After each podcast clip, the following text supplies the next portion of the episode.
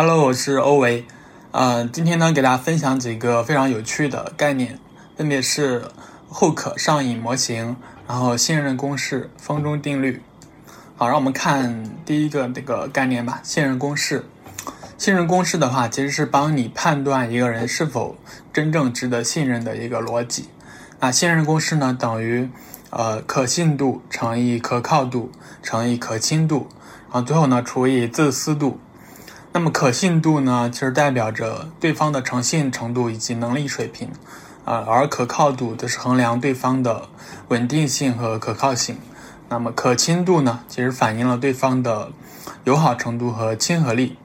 这三个因素的乘积，然后再除以自私度，就得到了这个信任程度的这个数值。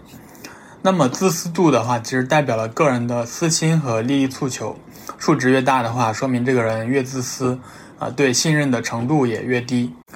通过这个公式的话，其实我们可以非常呃客观的去评估对方的信任程度，避免因为主观的臆断而产生一个误判。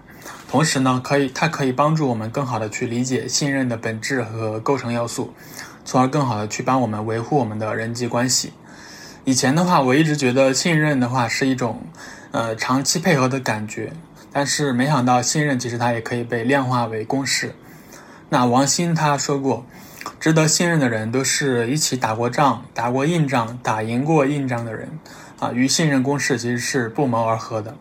真正能一起战斗的团队，无不是可信、可靠，并且可亲且依构小的。当你掌握了信任公式的概念之后，你可以将它应用在呃团队管理方面，或者是人际交往方面。在选择团队核心成员的时候，可以根据这几个因素考量，找到有能力、发挥稳定、容易沟通，并且依够小的伙伴。同时呢，在获取他人的信任的时候，也可以反推自己在哪方面做的不够。可信度是你能力的体现，做一件事情能否拿到九十分；而可靠度呢，则是你能，嗯，你是否能持续的拿到九十分。可亲度呢，则是你是否是平易近人的、容易接近的。那么最好是和团队成员有一些工作之外的交集，比如说一起打球啊、爬山啊，这些都可以增加你的可亲度。那么自私度呢？其实是在利益分配的时候，你是否能够呃尽可能去考虑团队成员的利益，而非说仅为自己考虑。那么这个呢，就是我今天要分享的第一个有趣的概念——信任公式。那第二个有趣的概念呢，叫风中定律。风中风中定律是指，呃，在你经历了某一件事情之后呢，人们能够记住的其实只有风和钟这两个时刻的感觉。那么过程的体验对于记忆的影响几乎是忽略不计的，这就是风中定律。它是由诺贝尔经济学奖获得者、心理学家丹尼尔·卡纳曼提出的。比如说，你去爬山看日出的时候，一开始呢又累又渴，体力不支，呃，体验也很差。但是到达山顶之后，你有吹向脸颊的微风，然后看到了美丽的日出，你的心情会变得很好。人也放松下来，然后体验就会达到一个非常不错的水平。那么在下山的时候，又会感觉到又累又饿。然后呢，到了山脚之后呢，又饱餐一顿，感觉到非常的满足。那么最后你去回忆这一次爬山之旅，其实给你印象最深刻的，可能就是在山顶看日出的时候，以及在山脚下吃饭的时候。那么这两个时刻呢，就是你体验的峰值以及最终感受。于是，对这次爬山的整体感觉，可能还还还会是非常不错的一次旅行。风中定律呢，其实可以应用在很多领域，尤其是在消费场景。嗯，比如说在宜家，在消费者逛宜家的时候，可以体验宜家呃琳琅满目的家居产品。那么，也可以在宜家的沙发上去休息。当你最后要去离开的时候，你可以吃一个宜家的冰淇淋。然后，那么你去回忆这一次逛宜家的体验，会想起来在宜家嗯舒服的沙发上躺着的时刻，以及说宜家的冰淇淋。那么这两个点呢，可能会给你的印象比较深刻。那么从而整体呢，给你一个不错的感觉。而其他的像排队啊，或者是逛累了这种不好的体验，很有可能就被你忽略了。那么这个呢，就是风中定律。其实我们在设计产品的时候，我们也可以更多去考虑。用户体验的高峰，以及说用户体验流程的末尾，那么用户的体验到底是怎么样的？好啦，这个就是风中定律。接下来的话，为大家介绍第三个有趣的概念，叫后可上瘾模型。后可上瘾模型呢，是由上瘾的作者尼尔·埃亚尔、呃瑞安·胡佛提出的，主要是如何让用户对产品上瘾，也就是说，让用户养成使用习惯中的四大产品逻辑，包含四个要素：触发、行动、奖励、投入。这四个要素呢，是循环渐进的。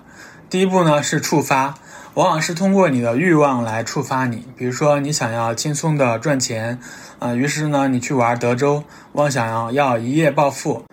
那么这种触发呢，呃，可能是来自于外部，也可能是来自于你自己。啊，当你太想要某个事物的时候，你就会容易偏信，你的欲望会给你制造入门的吸力，导致你开始行动。那第二步呢，就是行动。行动的话，必须是简单而不复杂的，因为人们都是懒惰的啊。如果这件事情非常的复杂困难，你很难会上瘾。那么就像打德州一样，当你了解了整个规则，它就非常容易上手。那么当你一次次重复之后，你的懒惰会给你制造重复的这种惯例。就像不知道干啥的时候，我们会玩玩手机。那么以后再次遇到无聊的时刻。你就不会去思考自己到底要做什么，而是会，呃，不自觉的就把的手机打开了。那么第三步呢，就是奖励。奖励的话，一定是通过运气触发的，是随机的，给人不确定性的感觉，让你觉得有机会能够随时去翻盘或者遇到意外的惊喜。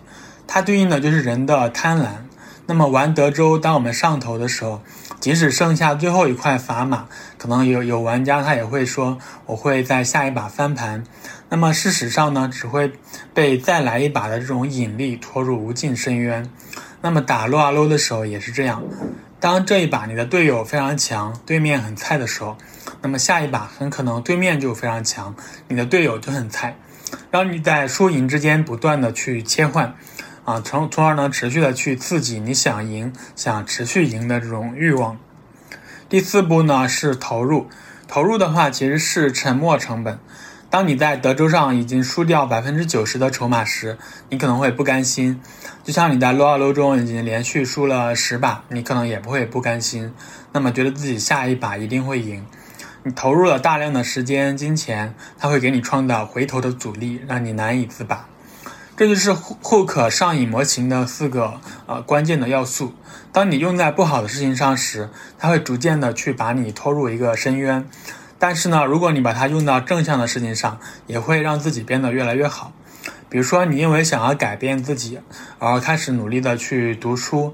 那么读书之后，你可以写文章，写文章之后可能会得到更多人的赞赏和鼓励。